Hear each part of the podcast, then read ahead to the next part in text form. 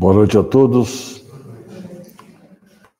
Preparemos-nos para o encontro desta noite com a espiritualidade. E, para tanto, procuremos relaxar as nossas tensões. Procuremos desativar da mente as preocupações buscar o silêncio interior, sensação de paz e harmonia conosco, em primeiro lugar, e harmonia com os mensageiros divinos. E se estamos em harmonia com eles, com certeza sintonizamos a mente divina.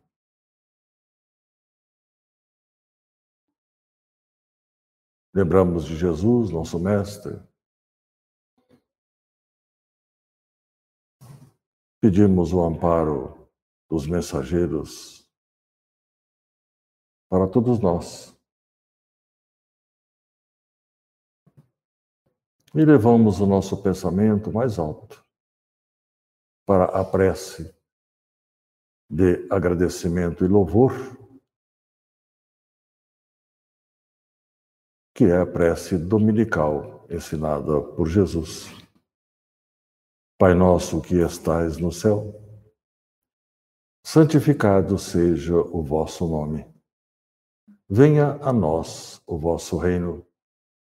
Seja feita a vossa vontade, assim na terra como no céu.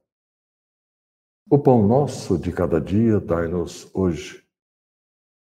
Perdoai as nossas dívidas, assim como nós perdoamos aos nossos devedores. Não nos deixeis cair em tentação, livrai-nos do mal, assim seja, graças a Deus. Dando prosseguimento ao nosso estudo da obra Caminho, Verdade e Vida, de autoria espiritual de Emmanuel, e através da psicografia de Chico Xavier, nós vamos abordar hoje o tema oportunidade, que consiste no número 73. Louvou-se o instrutor espiritual no seguinte versículo de João: Disse-lhes, pois, Jesus: Ainda não é chegado o meu tempo, mas o vosso tempo sempre está pronto. Capítulo 7, versículo 6. E o evento evangélico deu-se mais ou menos assim.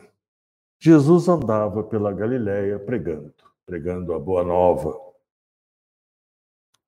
Subitamente, seus irmãos que naquele tempo ainda não acreditavam fosse ele o Messias, o Salvador prometido no sentido espiritual, recomendaram: Jesus, por que você não vai é, pregar na Judéia? Porque lá tem festas, tem a Páscoa, tem o, o Pentecostes, que é o evento relativo às colheitas, a oferenda das colheitas ao Criador. Tabernáculos, igualmente, oferenda, com a diferença que tabernáculos, eles, uh, os fiéis, os peregrinos, se dirigiam a Jerusalém e ali montavam barracas. E por conta de montar a barraca nesse evento de peregrinação, esta, o tabernáculo também era chamado de cabanas, festa de cabanas. Certo é que também é, influenciava essa recomendação o fato de que ali, em Jerusalém, capital, centro econômico, movimentava muita economia, muito mais do que na Galileia, que era mais um pouco mais precário, e também fervilhavam é, eventos religiosos. Muitas ideias, naquele tempo, muitas ideias pipocavam ali em, é, em Jerusalém. né? ideias filosóficas, é, tudo mais. Então, é, essa recomendação dos irmãos, ao que Jesus redarguiu. Ainda não é chegado o meu tempo. E acrescentou: é, o mundo não aborrece a vocês, mas a mim o mundo aborrece, por conta da maldade ainda reinante. Meu evangelho não está implantado.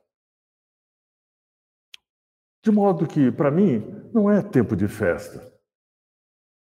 Vão vocês, vão lá para a Judéia e assistam lá às festas, se regozijem. Mas, se de um lado não era época de festa, era época de trabalho, porque trabalho era o nome do enfrentamento de Jesus, porque ele tinha que propagar a boa nova a qualquer custo. Então, o trabalho chamava Jesus. Por conta disso, ele reconsiderou a sua posição, acabou indo para Jerusalém e lá, eh, sempre oculto, eh, meio esquivando, mas por pouco tempo, eis que em pouco, pouco mais ele já estava fazendo as suas exposições, as suas pregações no próprio templo de Jerusalém. Emmanuel, nessa obra que nós estamos comentando, ele diz lá coerente ao texto que nós que encima a nossa exposição, ele disse lá: para todos o tempo está pronto. Independentemente das circunstâncias, das dificuldades, o tempo nosso está pronto. E é o tempo de hoje. O chamamento é hoje. E aproveitou para fazer uma uh, uma, dividir em duas categorias os trabalhadores. Trabalhadores para o tempo. Quando se fala trabalhadores, nós pensamos, ah, trabalhadores de alguma entidade, é, vinculados a esta ou aquela seita, mas não é. Trabalhadores são todos que potencialmente estejam habilitados a trabalhar pelo semelhante. Então ele fez essa divisão. Primeiro, o mal trabalhador. Quem é o mal trabalhador? É o queixoso. É aquele que vê dificuldade em, em tudo que está pela frente. Uma hora é, pretesta uma doença, outra hora o tempo não está bom, e assim a pessoa tem sempre uma evasiva para não entrar na atividade produtiva na obra de Jesus. Uns até dizem, ah, eu sou ignorante, não posso, sou ignorante, mas também não quer estudar. Né? O outro diz, ah, eu estou inabilitado, eu sou incapaz, incapaz. Eu nasci em, em, em berço eh, pessoas ignorantes e eu não tenho condições de fazer, não tenho capacidade para isso, estou fora dessa atividade. Não me chame Jesus, porque não é, não estou pronto para nada. E os outros, esses são diferenciados, dizem que são devedores.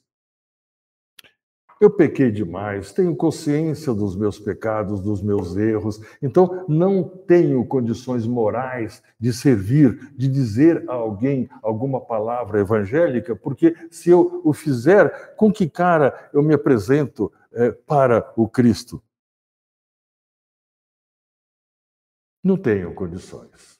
Para esses tais, então, nós vamos recordar o seguinte: o planeta é de expiação e provas. Todos que estamos aqui estamos resgatando nossos erros, nossas ignorâncias do passado. Salvo alguma alma bondosa que venha das esferas superiores para nos ajudar, nosso contingente é contingente de devedores. Estamos resgatando as aflições que estão na nossa alma. Não dá para esperar ser santo para entrar na tarefa de auxílio ao semelhante. O momento de fazer alguma coisa é agora. Enquanto resgatamos, vamos à tarefa. Até porque, trabalhando, nós estamos acelerando o nosso processo evolutivo. De outro lado, diz aqui Emmanuel, existem os bons trabalhadores. Quem são? São aqueles, aqueles que estão prontos para a atividade, reconhecem uh, o trabalho, reconhecem a obra do Cristo e estão consoante as responsabilidades que eles têm neste contexto. Daí porque, para o bom trabalhador, qualquer tarefa constitui grandiosa oportunidade de trabalho. Grandiosa oportunidade de trabalho. Mesmo que o evangelho de Jesus não tenha sido implantado por completo, o trabalho é agora. Até porque, se você deixar para fazer depois que, que o evangelho esteja completamente implantado, então Jesus vai dizer para você: agora não precisa mais. Está né? implantado. Eu queria você, quando eu estava implantando, eu estava difundindo, porque Jesus utiliza dos homens para auxiliar na evolução dos homens. O instrumento é o homem. O homem de bem entra na tarefa. Ora, se o homem de bem não faz, espera acontecer, quando tiver todo mundo aí, o, o planeta regenerado, tudo maravilha, o, os fatores negativos são mínimos, todo mundo gozando a, a paz do Evangelho de Jesus. Então, quem não fez, não faz mais, não precisa. Não é verdade? Então, agora é o tempo. Trata-se, então, o que estamos falando é de um, um procedimento chamado é, cooperação constante. Nós temos que cooperar de forma constante. E, em assim fazendo, nós é, estamos é, nos comportando em fidelidade com a obra do Cristo. Paulo nos ensina da seguinte forma: pois somos cooperadores de Deus. Vós sois lavoura de Deus e edifício de Deus. Olha a responsabilidade e a confiança também. E por que, que ele falou isso?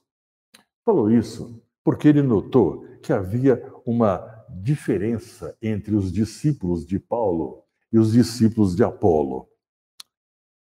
Apolo mais nobre, uma, um palavreado mais, é, digamos, elevado, mais sereno, e Paulo mais incisivo. Então tinha pessoas que gostavam de ouvir a Paulo, outras pessoas gostavam de ouvir a Apolo. É uma questão de preferência. Mas ambos, Paulo e Apolo, tinham como fundamento, como alicerce, a pedra fundamental do Evangelho, que era a palavra do Cristo. Esta era a pedra fundamental, a pedra de esquina, como se conhece também essa pedra fundamental. As igrejas de hoje, se estiverem sendo conduzidas segundo a pedra fundamental, é uma questão de opção opção do fiel. Você prefere a igreja tal, prefere a igreja Y e tal, você fica à vontade, porque essas igrejas, se cristãs, estão sendo, eh, digamos, fiéis ao conceito cristão. Então não tem que ficar preocupado com é, absolutamente nada, é só seguir o, a direção de Jesus. De sorte que somos embaixadores da parte de Cristo, disse outra vez Paulo em outra oportunidade, aqui é, em Coríntios 5, versículo 20. Embaixadores. Isso significa que nós temos a delegação natural. Jesus nos delega poderes para, em nome dele, agir em benefício de sua obra.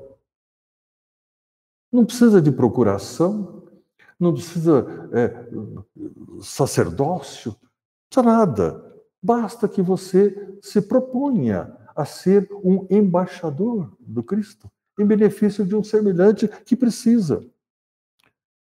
Requisito apenas que você seja fiel ao Evangelho de Jesus.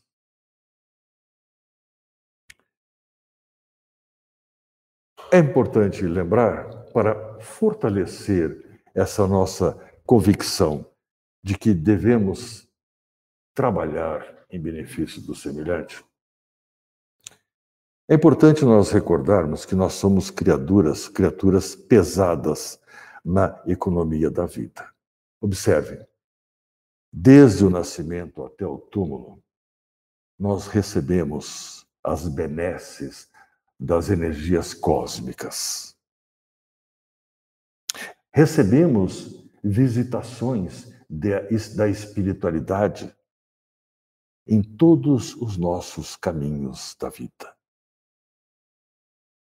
Desde quando nascemos, quem nos recebe, em primeiro lugar, é uma entidade espiritual que trabalhou na nossa reencarnação. Quem nos recebe quando nós voltamos para, o, para a casa espiritual é a espiritualidade. Quando nós nos enfermamos, quando nós temos é, problemas de natureza moral, natureza seja qual for, sempre existe uma entidade espiritual amiga, um mensageiro de Jesus, nos indicando caminhos, nos auxiliando. Nós nunca estamos desprotegidos. Nós nos fazemos de desprotegidos porque não nos ligamos. A vida vai nos levando de roldão e esquecemos desta ligação com o Criador. Mas, em verdade, as energias cósmicas divinas estão aí à nossa disposição, organizando os tecidos, as moléculas do corpo físico que serve para nós nos expressarmos enquanto estamos encarnados. Mas não é só Quantos anos nós temos de existências físicas? Qual é a nossa idade espiritual? Então, nós estamos lá atrás. Vamos há séculos atrás, trazendo para cá o quê? O peso dos enganos e dos erros. Por conta disso, de trazermos essa bagagem densa, é que nós ocupamos grande parte desta energia cósmica essa energia divina, nós ocupamos grande parte dela para pagar as promissórias vencidas. Estamos aí pagando conta, contas do passado. Por isso as aflições de hoje, que nós não entendemos muito bem, mas tem contas que não pagamos antes porque não tínhamos competência de enfrentar a, a, a, a situação. A conta estava muito alta. Então há uma moratória. E nós vamos pagando isso devagar. Mas como é que pagamos isso? Com essa energia celestial que nos fortalece.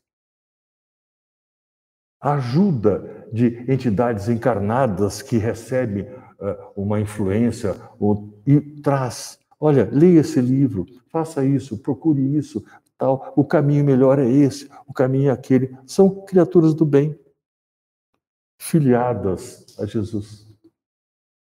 Pois, então, nós estamos gastando a nossa energia aí. Outra parte da energia nós gastamos para caminhar, para ir em frente. Então, estou pagando estou, ao mesmo tempo, procurando o progresso espiritual. Então, eu estou gastando um pouco aqui, aliás, é muito, outro pouco eu gasto para caminhar, para tentar né, impulsionar o motorzinho, para ver se vai. E o que, que sobra para nós devolvermos para a economia divina que nos deu tanto esse tempo todo? E como se faz para devolver esta energia para a economia divina? É cooperando. Cooperando com o semelhante, você já está devolvendo parte dessa energia que você recebeu durante tanto tempo. Chama-se cooperação. Certa feita, Jesus indagou: Que fazeis de especial? Isso está em Mateus capítulo 5, versículo 47. Que fazeis de especial? Sabe por quê é, essa expressão? Porque Jesus observava o comportamento dos publicanos. O publicano era assim: se você me amar, eu te amarei. Se você me quiser bem, eu vou querer bem a você também. Então, primeiro você me, me, me mostra que você me quer, me quer bem, aí então eu passarei a querer bem a você. É uma uma questão né, de me dar primeiro e depois eu, eu vou retribuir. Só amarei, quer dizer, só meu sentimento brotará se de lá vier um sentimento que me convença a despender a minha energia é, numa relação qualquer que seja. E Jesus notou que alguns discípulos, embora tivessem ouvido, acompanhado ele nas pregações, acompanhado é, nas suas tarefas,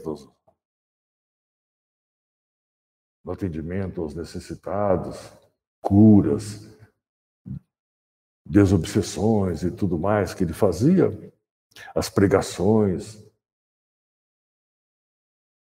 Apesar da pessoa acompanhar, continuava com o mesmo temperamento não conseguia ser, ser espontâneo nos sentimentos. Dependia primeiro da oferta. Então Jesus disse assim: Vocês não podem se comportar como antes. Se vocês me seguem, vocês não podem se comportar como antes. Está me seguindo? Está ouvindo? Está entendendo? Então não pode ser mais como antes. Observemos que a tônica do ensinamento do Cristo era sacrifício de si mesmo para servir ao semelhante. Renúncia para servir. Amar ao próximo incondicionalmente. Esse era o ensinamento. E esse ensinamento ficou sendo a marca do Cristo. Qual é a marca do Cristo? amar ao próximo. Sai de si. Amar é sair de si. Ninguém pode sair de si mais ou menos. O ama ou meia boca aí não dá. Né? O amor é alguma coisa construída, é uma sensibilidade espiritual. E isto ficou sendo a marca do Cristo. As pessoas falam, a marca do Cristo não é o crucifixo? Não. Marca do Cristo é comportamento. O crucifixo é um sinal. Como tem o peixezinho que as pessoas usam, é sinal do, do cristianismo, é o peixe. Isso é sinal. Mas a marca que identifica o Cristo é esta. Você pode ter um crucifixo do peito e continuar fazendo barbaridades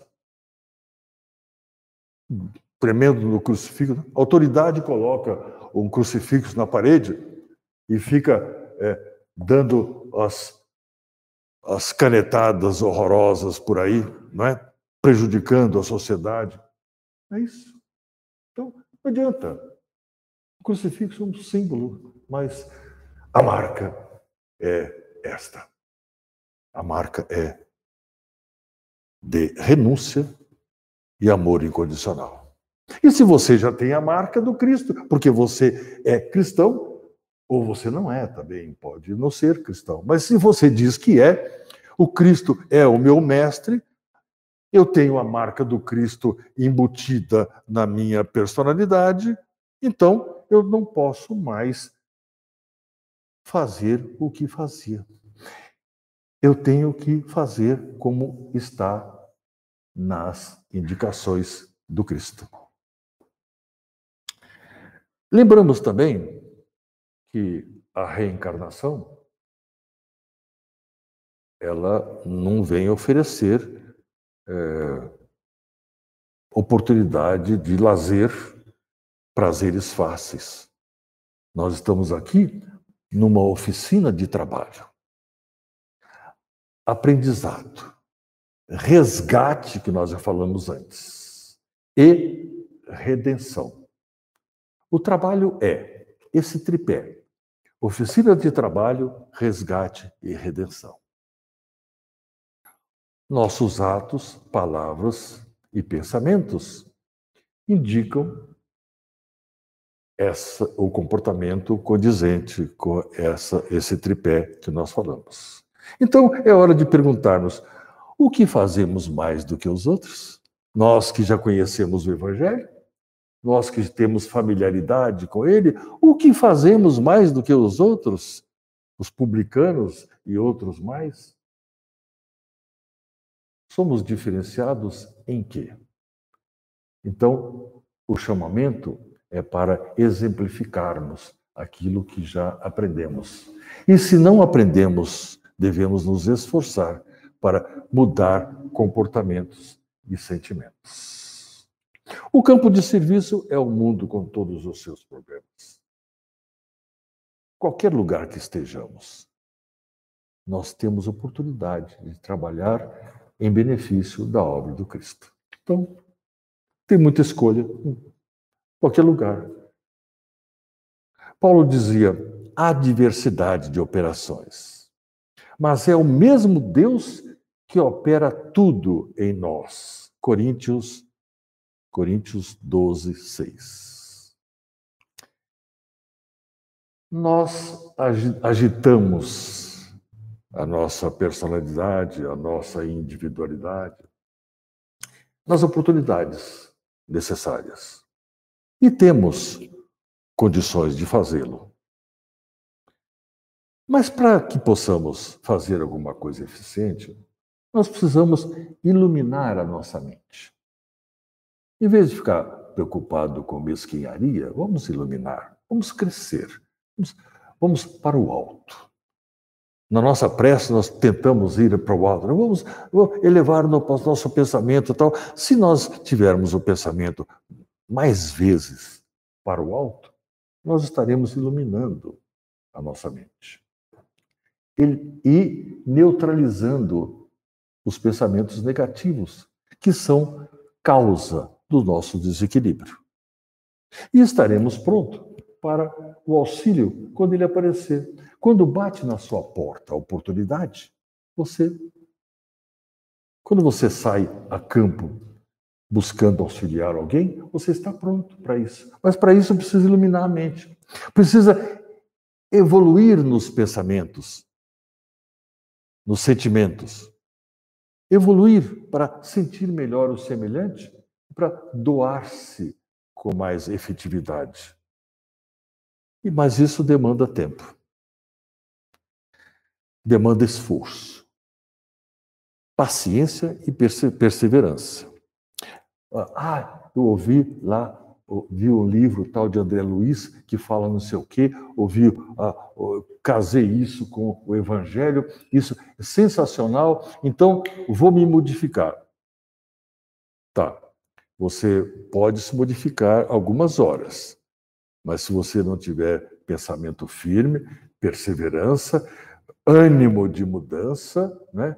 Lembra daquele ignorante que falava não posso ajudar porque sou ignorante, ele pode ajudar, basta que ele estude um pouco.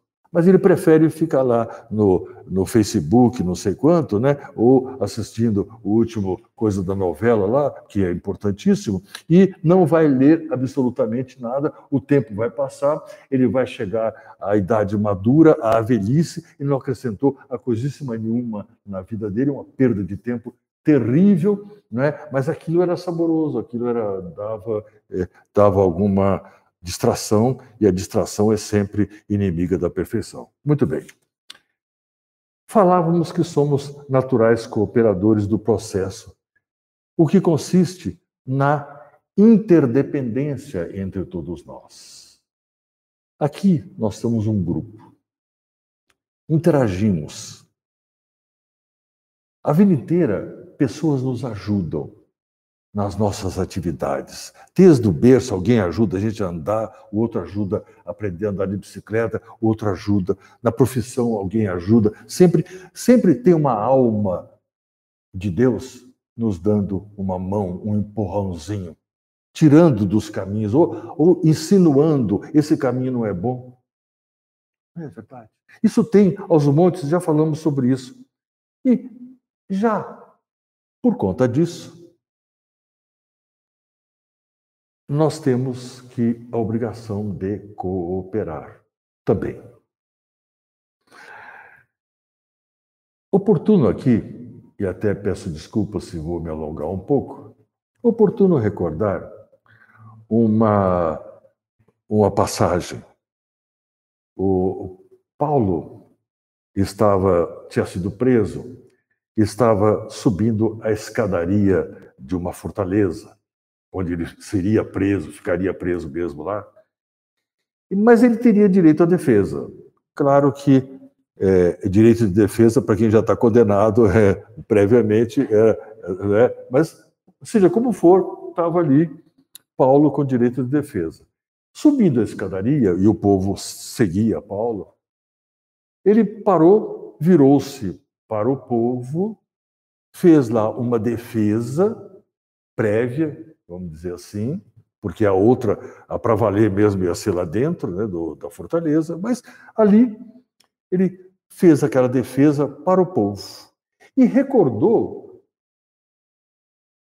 uma, um trecho, uma passagem interessante, quando é,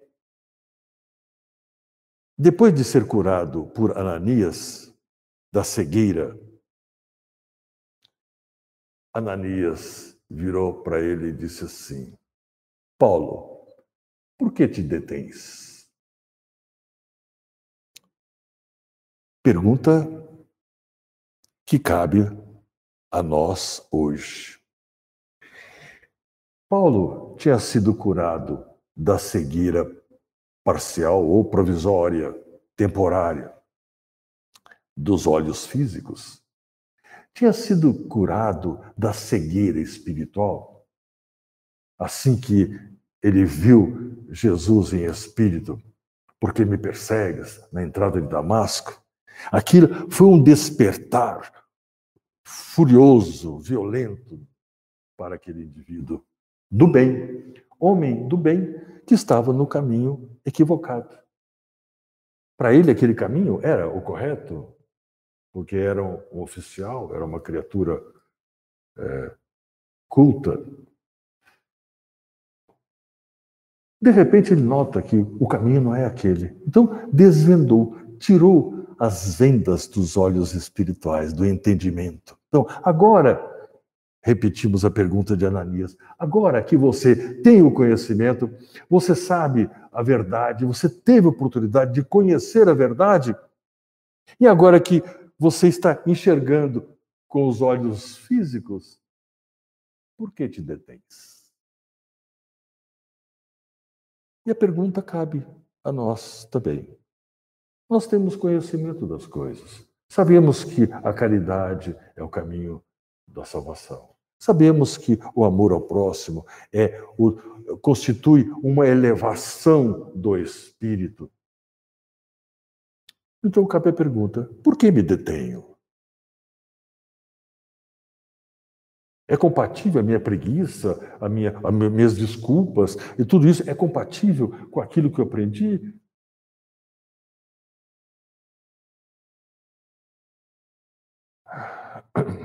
Algumas pessoas dizem que tardaram a conhecer o Evangelho, tardaram a conhecer a verdade. Puxa, eu tinha, eu ia ler o Evangelho, mas não entendia nada, mas também não fazia curso, também não interessou por nada, mas ah, só agora que eu estou aí é, com a idade avançada é que a verdade, ah, que eu despertei para isso. Oh, mas agora está tarde também, né? Agora está tarde, então, é, já, que, já que passou, então deixa ficar, não é? Então, para esses tais, recordamos que sempre é tempo de fazer qualquer eh, renovação, qualquer melhora no nosso espírito, na nossa individualidade. Para voltarmos para o plano espiritual quando o tempo chegar, melhores condições, com maior leveza, sabe? Substituir a densidade, as sombras de hoje, por situação de leveza, de conformidade com a mente divina e com os preceitos de Jesus. Então, o desafio de Ananias a Paulo serve para nós nos tempos de hoje. E se já recebemos a boa nova da redenção, é tempo de nos tornarmos embaixadores da luz. É assim que nós pedimos licença para encerrar o nosso encontro. Desejamos a vocês o melhor. Reflexões. Elevação espiritual.